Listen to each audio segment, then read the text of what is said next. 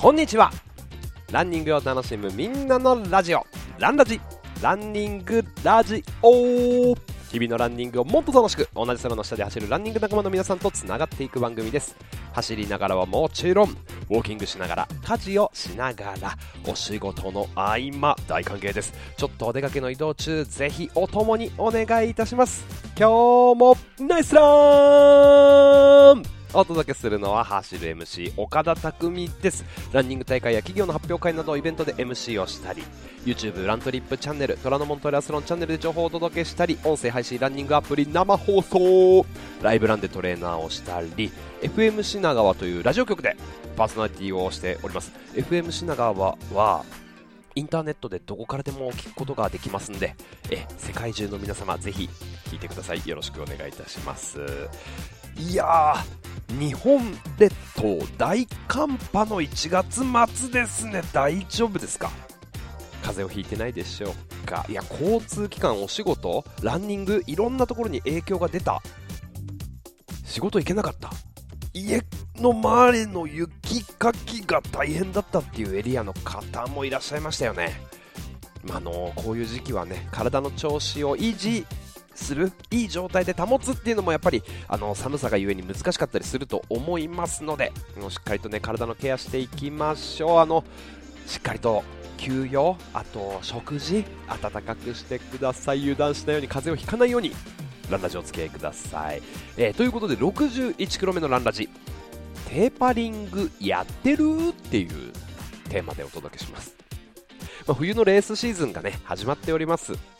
本番に向けて、えー、走ってトレーニングして、えー、本番前に、まあ、調整していくっていう方もたくさんいると思うんですけどどんなことしてますか？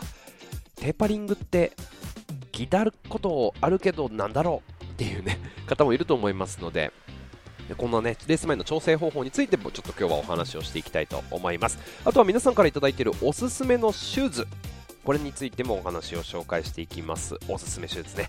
はい、えー、皆さんの身近な方、えー、ラントもぜひお聞きいただいている方々シェアとかおすすめしていただけると嬉しいです。よろしくお願いします。つながる仲間どんどん増えてきております。ありがとうございます、えー、まずですね冒頭に1個お知らせがございまして昨年作りましたあの非常に人気だったなって個人的に思ってるんですけど ランラジの T シャツがありまして、うん、これがですね再販決定いたしました。やった。2月の1日から2月の14日までの2週間オーダーを受け付けてでそこで入ってきたオーダーの数だけ無駄なく作るという受注生産スタイル。前回と同じくです。えっと、お届けは3月の上旬、初旬ぐらいのね、予定になっております。前回と同じくラントリップストアでオープンになっていく予定でございます。2月1日からです。え買い逃した前回とかね、え、そんな T シャツあるんですか？あ、知らなかったっていう方とかああるんですよ。デザインぜひ見てみてください。エルドレッソのね、アースランニングブランドですよね。はい。エルドレッソを作っている阿久澤さんにデザインしていただいたランラジそして裏にはね今日もナイスランのロゴも入っております。ランラジ T シャツ。でボディがペットボトルをねリサイクルして作ってるブリング。すごいコットンライクな着心地なんですけど実際にポリで作られててすごく乾きが早いと。はい。僕もレースで使っております。バッチリでございますんでぜひね買い損ねたサイズを変えたい。プラス追加したいとかっていう方いらっしゃいましたらぜひお願いいたします。チェックお願いします。さあそしてですね僕自身は先週の日曜日に、えー、フロストバイトロードレースというね東京都の福生市にある横田基地の米軍の基地ですね。ここで開催されるハーフマラソンに行ってきました。いやー今年初めてのレース。楽しかったですね。3年ぶりの開催だったんですけどリアルが。今までちょっとねコロナの影響があってオンラインでの開催とかってなっていたものが久しぶりに帰ってきました。いや横田基地でのあのね広々とした開放感のある場所。エイドでサポートしてくれる方々とかえゲートにいる方々もね米軍関係の外国のアメリカの方々なわけですよ、まあ、そういったところの雰囲気もそうだしあのまあ、エイドステーションはあいにく水しか今回なかったんですがあの大会のメイン会場のところに出てる飲食のブースとかはねステーキみたいなのとかハンバーガーとかあったりまあなんといってもアメリカンなフードまあなんだレモネードみたいなねああいうアメリカでおなじみなものがたくさんあるということでそういうところもすごい楽しめましたね。復活。あの個人的にはこの、まあ、いろんな方に会えてすごい大盛り上がりで楽しかった。写真もたくさん撮った。いろんな方と声かけ合いながらナイスランって言い合いながらとかってやっぱり大会っていいな。いい大会だったなフロストバイトなんて思ったんですけどね。集中してすんごい走れたんですよ。に 20, 20キロ。はい。ハーフマラソンって聞いてたんですけどで時計を止めたら20キロしかなかったんですね。あのピッて時計が鳴って20キロだ。おあと1キロ。頑張るぞってなったタイミングでねゴールゲートが見えてきちゃいましてあれあれ？と思ったらね20キロぐらいでゴールしちゃってあの1時間18分30秒ぐらいっていうねもう圧倒的ななんていうんですかベストの更新になりまして、まあ、このまま1キロ長くねハーフマラソン走ってたと走ってたとしても1時間22分台でゴールしたんでどのみちハーフのベスト更新はできたんじゃないかなって思うぐらい集中して走れましたね、まあ、やっぱり集団走で走っていくっていうのはすごく気持ちが良かったですし僕自身もコンディションが良かったなと思いました。で今回はねそのコンディションも良かったなこれって何だったんだろうなっていうのもちょっと振り返りながらテーパリングのお話をしていこうと思います。うん。あのそうそれでこのフロストバイトは多分日本で唯一だと思うんですけど参加賞がトレーナーなんですよ。スウェット。今年はね長袖のスウェットトレーナーが赤色で。はい。でちょっとね裏起もしてて暖かいんでね冬のお供にえ寝巻きに最高なやつなんでございます。あのインスタグラムにあげましたのでぜひ見てみてください。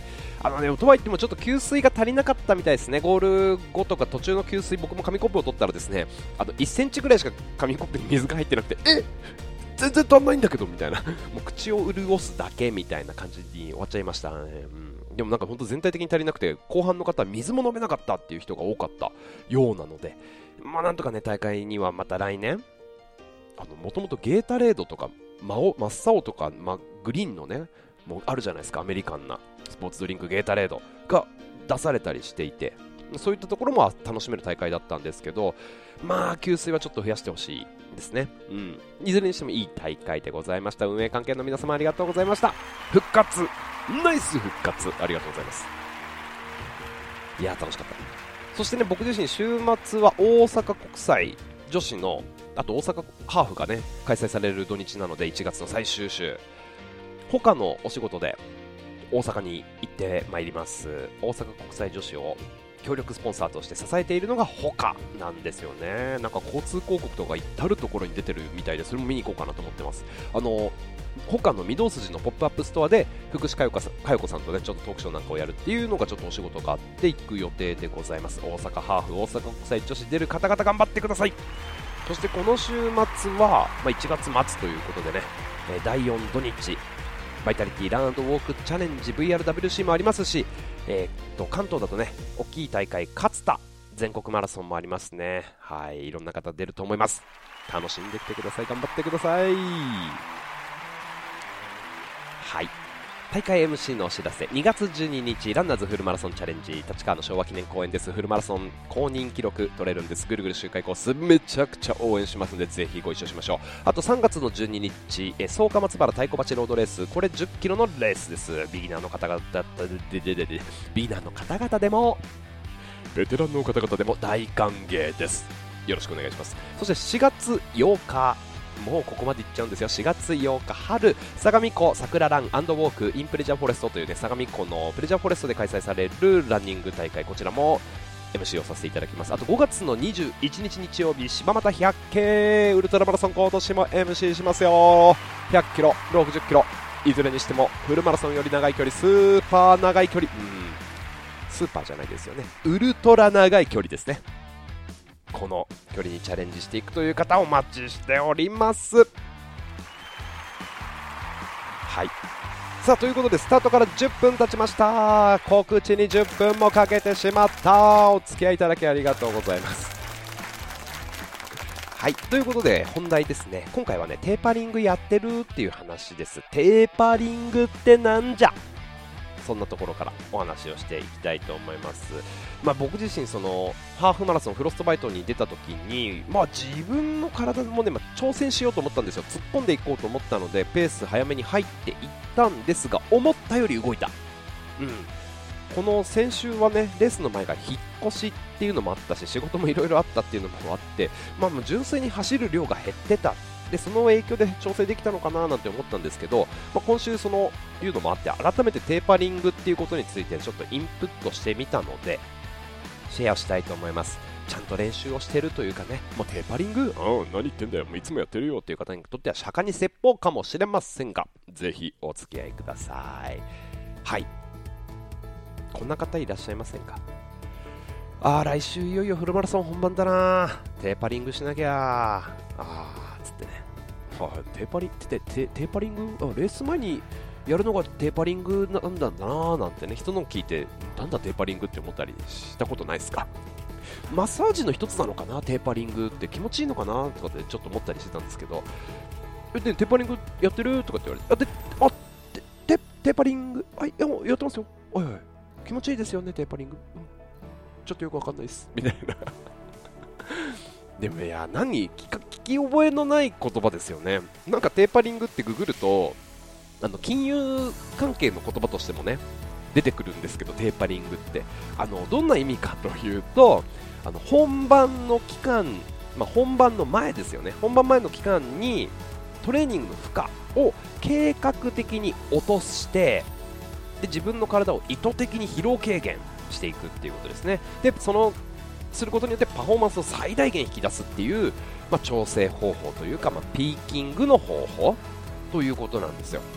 でこれ僕もなんかテーパリング、テーパリングっていうので、すごい意識、認識、頭に入ってたんですけど、これ意外と馴染みのある言葉で、あのジジーンズとかパンツであのテイパードって聞きませんか？あの裾が先、裾の方がねあのすぼんでって細くなってる。そのテイパードパンツかっこいいねみたいな。テイパードが今年着てるらしいよみたいな。テイパードとテイパリング同じ単語なんですよ。テイパーっていうね。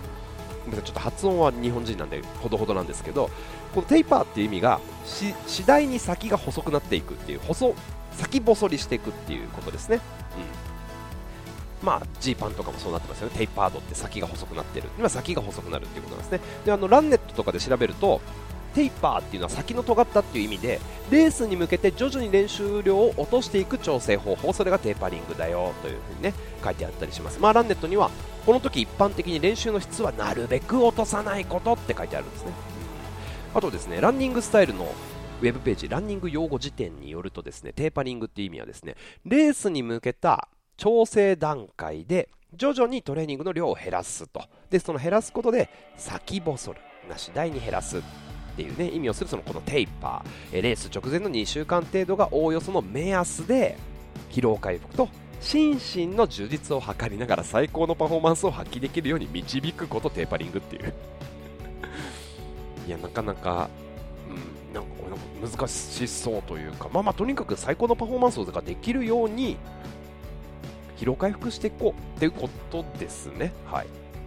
えじゃあこれってコンディショニングと何が違うのっていうことだと思うんですけどな大きな、ね、差はない 大きな差はないというかコンディショニングの方が大きな意味ですよね。あのこれもランニングスタイルのランニング用語辞典によるとですね、まあ、コンディショニングって、まあ、トレーニングを継続する際の日常生活における体調管理、まあ、そうですよね。はい、もう大事でございます。日常生活における体調管理。これが全てそのために走ってます。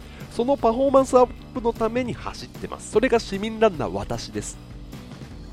そうですよね。あのまあプロの方は違いますけどね。ま健康維持と体力向上のため常に心身の状態に気を配りながらベストの状態を保てればトレーニング効果が高まるよなんていう風に言われている、まあ、日常生活における体調管理コンディショニングと。で、まあ、これに似た言葉、まあ、さっき1回使っちゃいましたけどピーキングっていう言葉ありますよね。ああいやちょっとね今回のレースレース前のピーキングがうまくいかなかったわ。つってね。ピーキングがうまくいかないとかね。ちょっと言ってみたいですよね。かっこいいですよね。日頃のコンディショニングに加えてまあ、レースに向けたベストの状態を整える。まあ、ピークを持ってくるってピーキングっていうことですよね、うん、あの疲労回復とともに食事や睡眠に配慮しトレーニングの質と量を調整することによって心身ともに最高の状態を導くというふうにねランニングスタイルさんおっしゃっております。ピーキングの成否がレースの結果を左右するまあまさにそういうことですよね、まあ、心身ともに最高の状態を築く、まあ、体調管理も大事だしレースっていうその日に向けてピークを持っていくという調整。これもピーキング、まあ、だから大きく言うとコンディショニングの中の一つの概念みたいなところだと思います。そうですよね。で日々のコンディショニングで体調管理でちゃんと練習をしていい体の状態を作ると。でレースに向けて自分の、ね、持っているパフォーマンスを最大限発揮するためにピーキングをしていく。そしてベストな状態でんベストな状態を大会のタイミングで作る。作る。これですよ。はい。でテーパリングっていうのはそこに向けてトレーニングの負荷を減らして蓄積された疲労を取っていく、まあ、先細りさせていくってことですね。トレーニングが大量にやってるっていうものをあのレースに向けてどんどんどんどんどんどんどんどん絞っていく。先細りさせていくテーパリングってことですね。トレーニングを軽減する期間とか取り組み、まあ、これがテーパリングっていうわけなんですけど、まあ、皆さんのパフォーマンス日々日々フルマラソンとかハーフマラソンとかそのレースに向けて頑張ってる。でその最大限のパフォーマンスを発揮するために最後テーパリングしようぜっていうことなんですね。なんとなく分かってきましたかね。すごいです。今収録してる僕の家の窓からですね東京地方雪がドカドカ降ってますね。すごいな。うん。冬です。ああでもでもこんなこと言ったらまあね札幌とか北海道、北の大地、東北の方とかもそうですけどマイナス10何度とかもあったりしますし雪どかどか降ってたし今週においては福岡とか大阪も降ってたわけですよね。怒られちゃいますね。そんな方々。いや今日もナイス。雪かき。寒い中ナイスラン。17分経過です。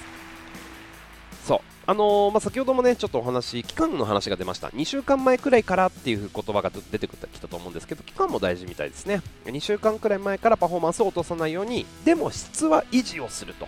量を減らして負荷を減らす。これですね。で疲れを取っていく本番レースの会場でスタートしていった時に足がすっきりしてるぜ。っていう状態を作りたい。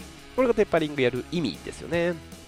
でこっからなんですけども実際何やるのみたいなところをちょっとねお話ししていきたいと思います、まあ、大きくはね3つあるんですけどこれいろいろ調べていくとですねすごい参考になる記事があってこれ RS ラボビヨンドとかをね主催している RS ラボのえー、当時 RS ラボにいた三塚くんですね。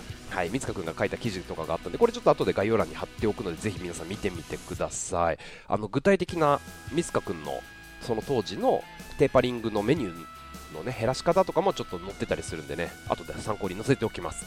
はい。まずね、何するのっていう中で1個目、先ほどもお話ししました、トレーニングの量を減らすってことですね。あるあるですよね。いやもうなんかレース前ってね、特にフルマラソンの直前って結構不安じゃないですか。いやー、フルマラソン完走できるかないやサブ4できるかないや、なんか不安だな5日前か。やっちゃうか。まあ、筋肉痛も治るだろうしな。うん。インターバル走ちょっといつもの倍やっちゃおうみたいな。ダメダメダメダメダメダメ強くなるはず。ダメダメダメダメダメダメ回復しなくなっちゃいますからね、まあ、直前にちょっと30キロ走やっちゃおうかなとかね、まあ、距離走やってる人もいるかもしれませんけどね。疲労が溜まってる状態を作っちゃう。これがダメですよね。テーパリングなんで、まあ、トレーニングの量を減らす。だからもう直前になってきたら思い切って不安かもしれないけれども最善の方法は量を減らす。ということですね。はい。不安だけど大丈夫。やってきたから。あとは体をいい状況にしようっていうことですね。科学的な近道トレーニングの量を減らすってことですね。でこの時に言われてるのが目安40%から60%の量に落とすってことなんですって。まあ、例えばどうだろう。60分間日常的にジョグしてるよとか10キロ日常的にジョグするのが1回の平均かなって方だったら30分にしてみたり5キロにしてみたりとかね、まあ、大体半分ぐらいですよね。にする。で量を落とすっていうのが1個ポイントなんですよ。量を落としましょう。そして2つ目。この量を落とすんだがトレーニングの強度は落とさないっていうことがポイント。うん。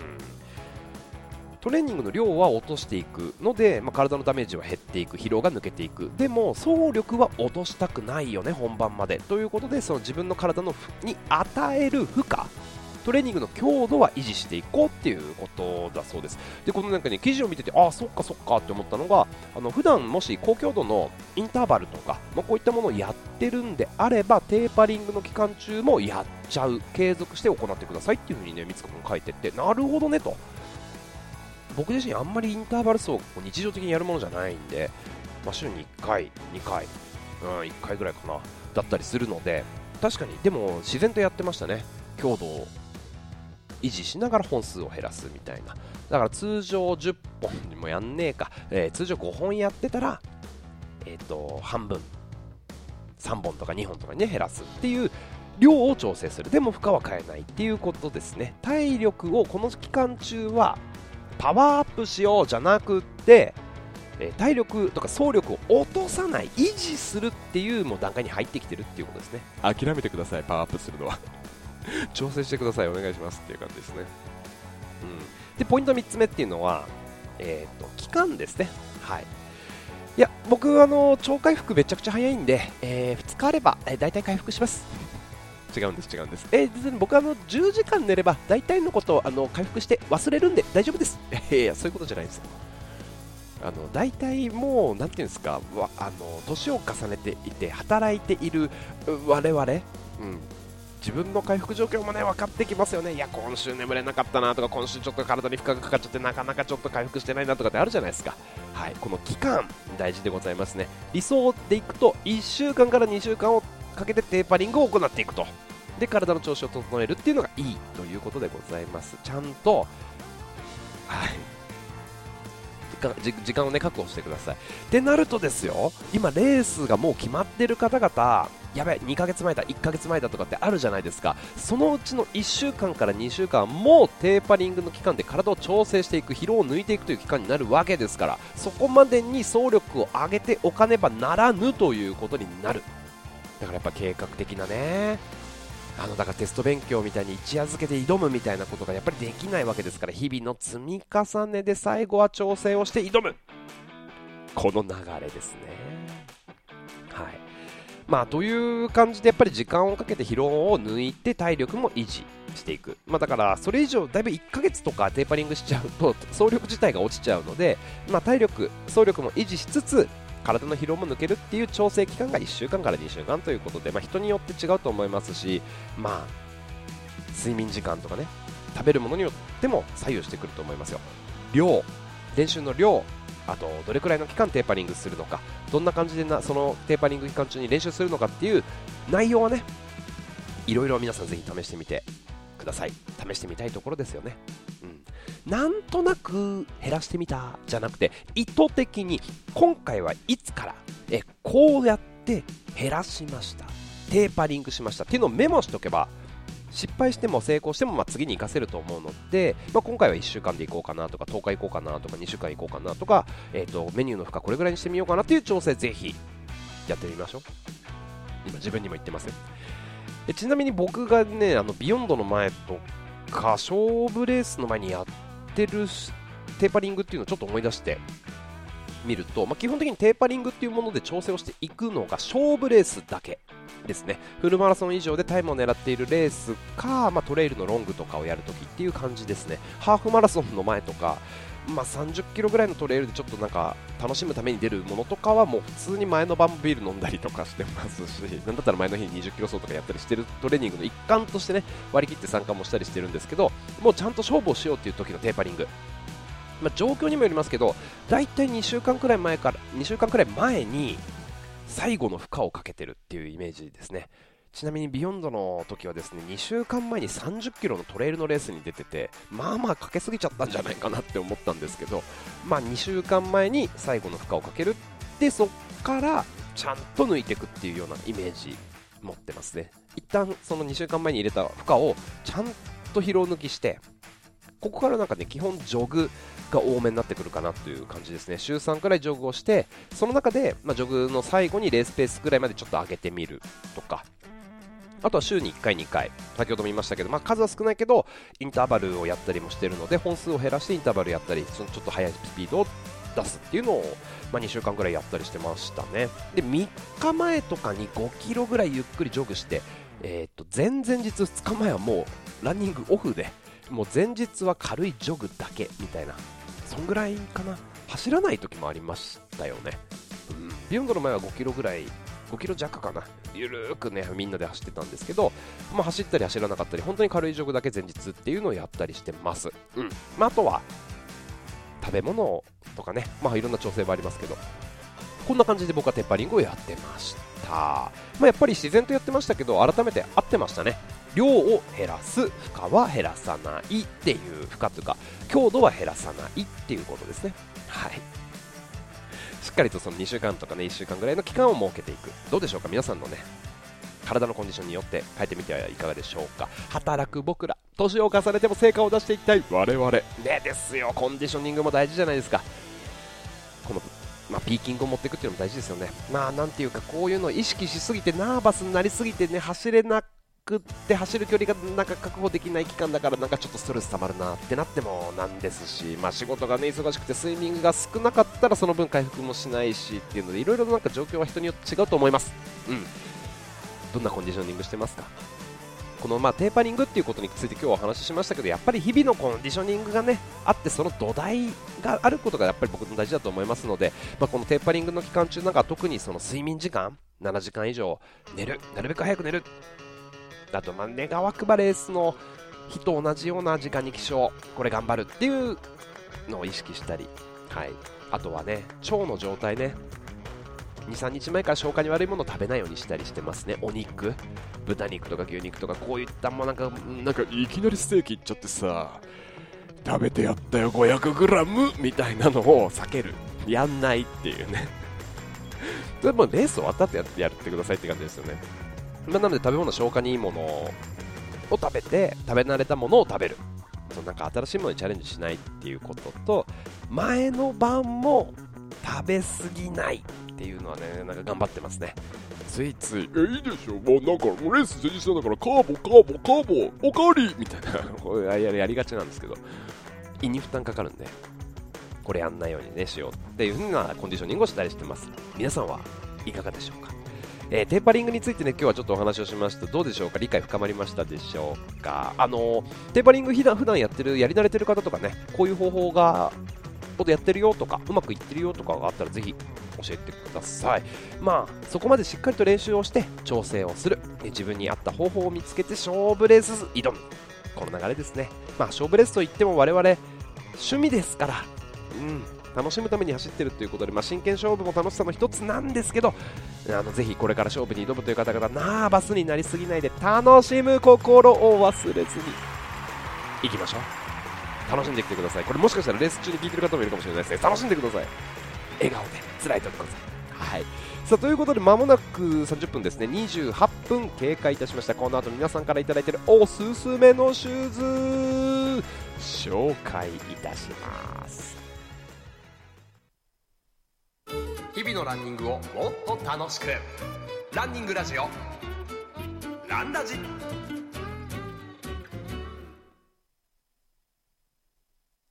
さあスタートから29分。いきましょう。今日もその一歩が未来の自分を作っていく一歩ですよね。走ることでマインドも切り替わっていく。B ポジティブになりますよね。ついさっきもですね12、3キロちょっとジョグ行ったんですけどなんかランラジどうしようかなとかいやこう仕事どうしようかなとかってもやもやしててなんか2時間ぐらい全然仕事進まなくて アイディアが出てこないなとかって思ったんですけど走ったらすぐもうアイディア出てきますね。やっぱり走るっていいなって思いました。煮詰まってる時あとなんかちょっとうん気になるなーっていうのがもやもやするなーっていう時。そんな時こそ切り替えのランニング楽しんでいきましょう。うまく使ってね。はい。ということでスタートからまもなく30分皆さんから頂いているおすすめシューズ紹介しちゃいましょう。レースシューズいろいろあると思うんです。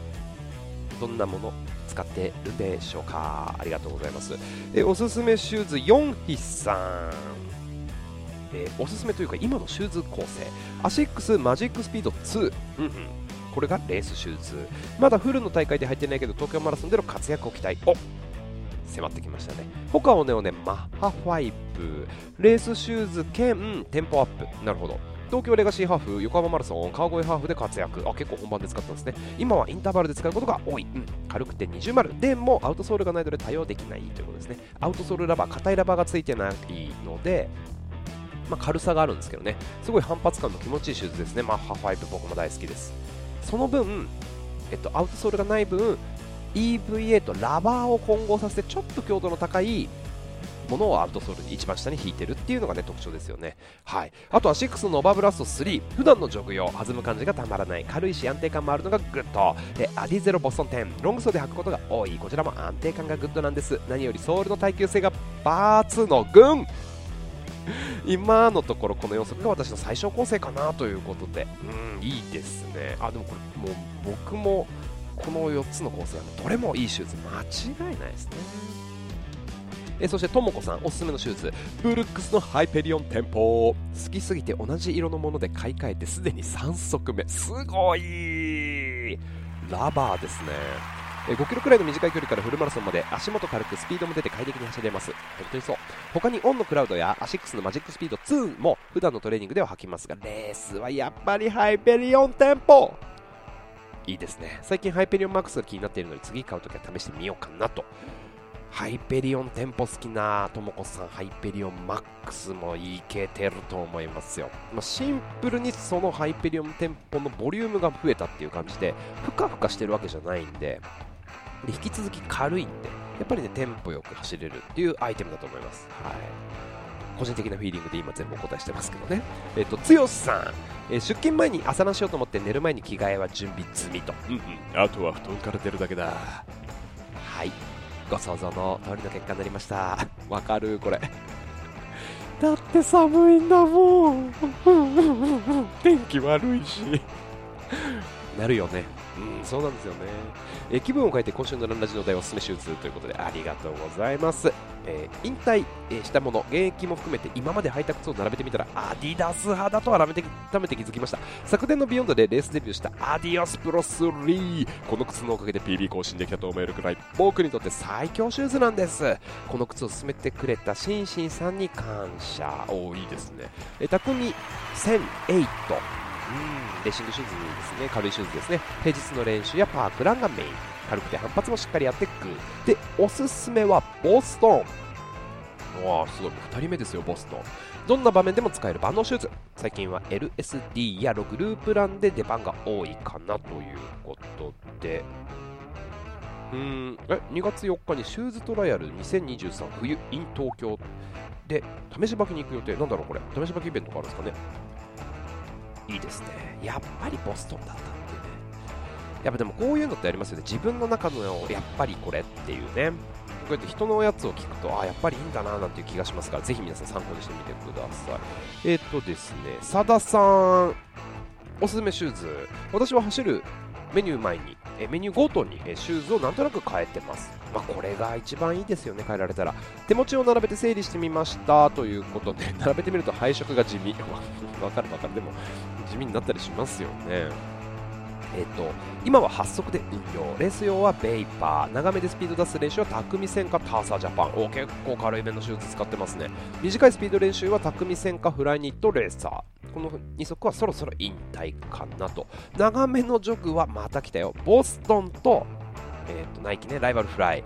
短いジョグはナイキフリーランって感じですということですね。お一番のおすすめはナイキのフリーラン。あらあら、これを使ってると。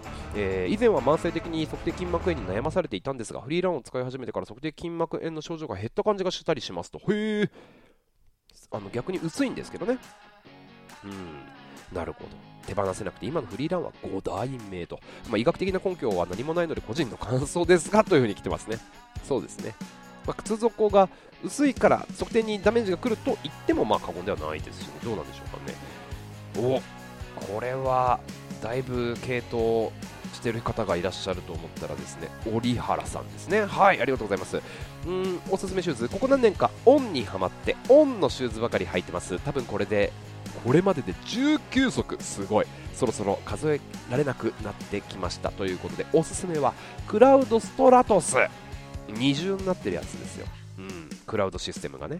初代のオレンジ2代目のブラック同じモデルのホワイトとブルーが3代目。3足目まで買ったのはストラトスだけやっぱり好きなんでしょうねと。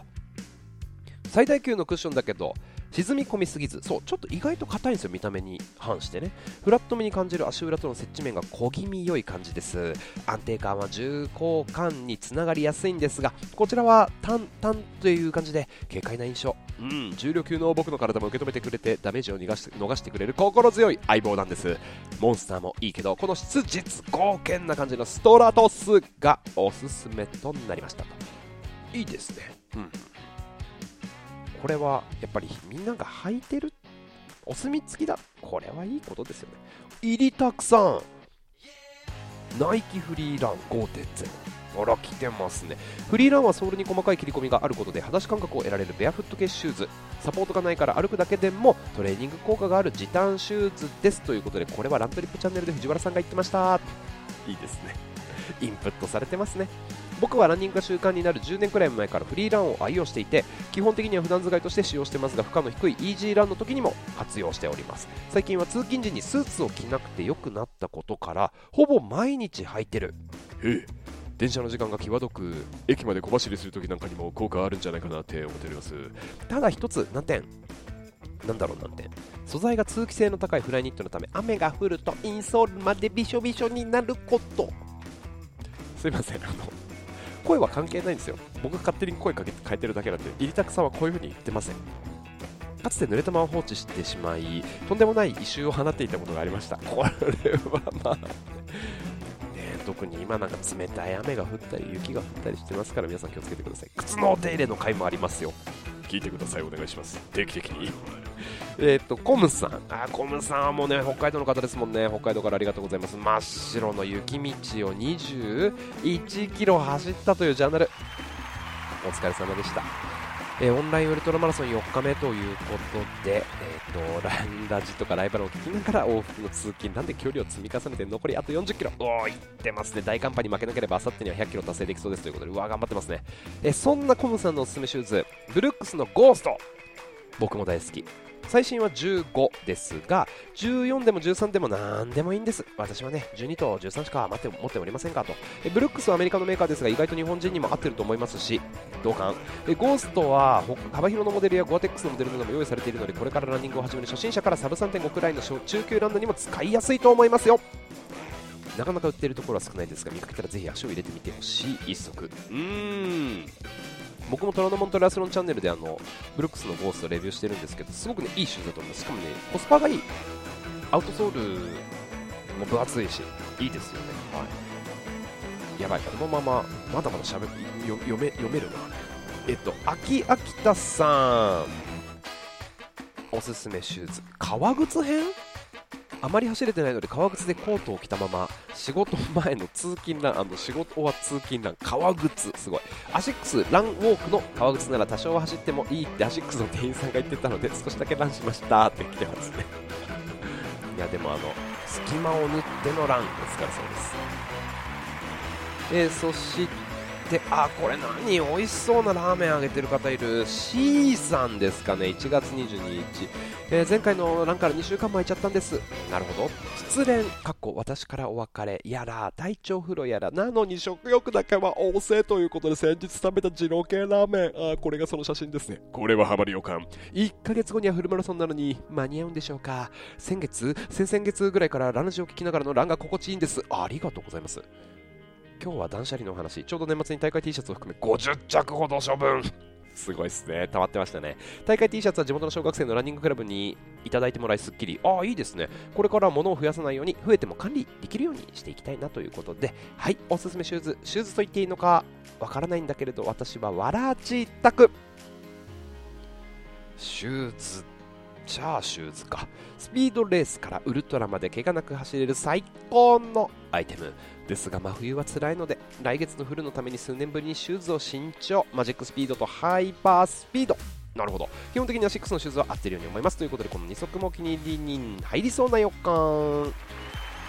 いいですね、まあ、レース前に直前とかにジロ系ラーメンはちょっとやめた方がいい、まあ、食べないですかね、はい。えっ、と、はるくんちーくんのちちさんありがとうございます。皆様と自分にナイスランナイスコメントですね。ありがとうございます。おすすめシューズ、たくさんのシューズ持ってるわけないんですが、おすすめするのはダナーのレインシューズです。いいですね。全くランニングシューズじゃないですね。ダナーってね、アウトドアのブーツとかを出しているアメリカのブランドですよね。正式名称はダナー、えー、ラップトップライト3ですかね、これ読み方ね。えー、ランシューじゃないのって思ってる人もいるかもしれませんが、この靴が自分的にはかなり優秀なんです。レインシューズなんで、雨でも雪でも全然濡れないし、軽い。自分が使っているのはブロックブラックなので仕事でもプライベートでも使えちゃうししかも短い距離ならランもできちゃう。いいですね。天候として STPO に左右されない一石何鳥にもなってしまう個人的には神アイテムなんです。ということであいいですね。奥様から30%でもらった。いいや。皆さんもこういうね。あノブさん。2足まとめてあ2日まとめてチャンネル。これなんかまたかっこいい感じでね。片足をひょいって上げてモデル立ちしてあかっこいいこのシューズの撮り方。ちょっと真似していいですか？お題。はい、おすすめシューズ。えー、っと、アシックスのマジックスピード2、お手頃価格のカーボンプレート入りシューズ、間違いない。しっかりとプレートの存在も感じられて気持ちよく走れますよ。しかも軽いですしね。うん。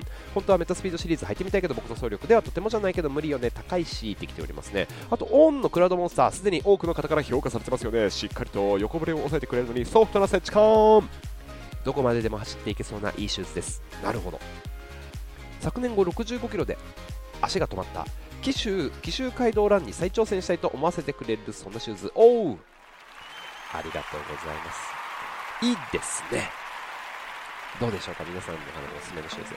個人的にはねおすすめの最近のシューズ履いてよかったなと思うのがえっとデイリートレーナーというか長くゆっくり走っていくすんげえ気持ちいいなこのシューズって思ったのがね2足あって1足はちょっと、まあ、来月紹介するしようかなと思うんですけど来月発売のねホッカから出るすんごいいいシューズがあるんですけどあともう1足がねアシックスのゲルニンバス25っていうシューズ。これもねふわふわでねアウトソールあのアウトソールもしっかりついてるしこれはねもう嫌いな人いない、まあ、柔らかいのが嫌いっていう方は別ですけどすごい気持ちいい。もう1足目としてもいいと思いますしフルマラソン完走ウルトラマラソンとかにも、ね、すごいいいんじゃないかなと思う。でも快適に反発力をくれるというです気持ちいいシューズでしたね。ゲルニンバス25めっちゃおすすめでしたね。あとなんか勝負レースとかスピード走するっていうちょっと走力高めの方にこれ面白いよって思ったのがミズノのウェーブリベリオンプロ。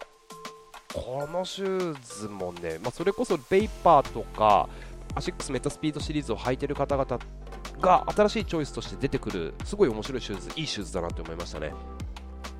あのフォアフットで着地をしていってより効率のいいスピードあのフォームで走っていけるっていうねスムーズスピードアシストっていう機能が搭載されてるんですけどまあかかとがないちょっと特徴的なシューズなんですけどうんいいシューズでしたね。おおすげえって思いました。レビュー下手くそかよっていうね、ちょっとざっくりね、お話しすると、そんなシューズがね、終わったんですごいちょっと、ぜひ履いてみてください。えあと、ハッシュタグ、ランラジオつけてのご参加ありがとうございます。ポッケさん、えー、ユーホのマムさん、ビンナさん、えー、オミさん、朝ランできたというね、自分、あ、素晴らしいですね。一度の気温の中、朝ランナイスランです。えっ、と、あと、すすくんさん、ひでさん、トリパー69さん、コモさん、うみちゃんさん、あと、クラークさんって読むのかな ?4、5枚、早朝欄、極寒、シンプルなワードを並べていただきました。ありがとうございます。大磯からね、ありがとうございます。しんしんさん、さださん、あとはですね、さとさん、マックさん、などなど、えっ、ー、と、あ、999、939ソウルさん、ありがとうございます。三重県からナイスラン。えっ、ー、と、ケイ・マチーさん、美味しそうなビール。えっ、ー、と、4、5枚の朝ラン、ライブラン、ランラジリピートで10キロ走りました。マイナス4度いいっすね。ちょっとね、個人的にお題じゃないんですけど、ミノさんのジャーナル、チェック、ワン、ツー、したいと思いますよ。ミノさん。賞賛より確信。今年のテーマを考えました。子育てや仕事をするにあたり新しい挑戦を繰り返していくとエネルギーを使うので、うん、私の性分としてエネルギーを使うので誰かに褒めてほしいあこれが性分かな。私の性分として誰かに褒めてほしい認めてほしいと思ったりするんです、うん。でも今年は周りからのその称賛ではなく一人でコツコツ検証しながら進んでいくことで自信を積み上げていく。自分の中での確信を形作っていく1年にしたいと考えました。なるほど。だから賞賛より確信という今年のテーマ。子供がいるとなかなか行動できる時間が少ないんですがその分小さく早く行動して自分を振り返りまた行動することを繰り返していきたいです。まずは産後の体づくり体力づくりボディメイクからジャーナルではその奇跡を残していけたらいいなということでいいですね。今年のテーマ賞賛より確信かっこいい、まあ、こんな感じでねなんかこうまランラジ、ハッシュタグランラジをつけていただいて、ランラジを聞いている方々と全国で、うん、ぜひつながっていきましょう。普段走っている道、普段のトレーニング、ジョグ、まあ、人と走ることがなくって自分一人かもしれないけど、こうやってランラジを通じて、まあ、僕の声を返して、ジャーナルを通じて、えー、もしくはツイッター、インスタグラムを通じて、ああ、今日も誰か同じネタを聞きながら走ってるんだな、この人も頑張ってるなっていう、みんなでナイスランを送り合っていく、それが、そう、ランラジですよね。って勝手に思ってるんですけどね。うん、ありがとうございます。皆さんのご参加引き続きお待ちしております。まあ、ちょっと今日のね、お話も関係してるんですけど、次の62キロで教えていただきたい、ご参加いただきたいテーマが、私の体調管理術私の体調管理術の以外は全部漢字で私の体調管理術をハッシュタグでつけてハッシュタグランラジもつけてぜひ番組へのご参加お願いいたしますツイッターも、えー、ジャーナルも大歓迎でございますということで今回もありがとうございました。日々のランニングをもっと楽しくランニングを楽しむみんなのラジオランラジ。同じ空の下それぞれいろんな場所で走る皆さんとどんどんつながっていきたいと思いますのでまた聞いてください。今日もナイスラン!やったぞ!お届けしたのは岡田匠でした。それではまた次の放送でお会いしましょう。バイバイ。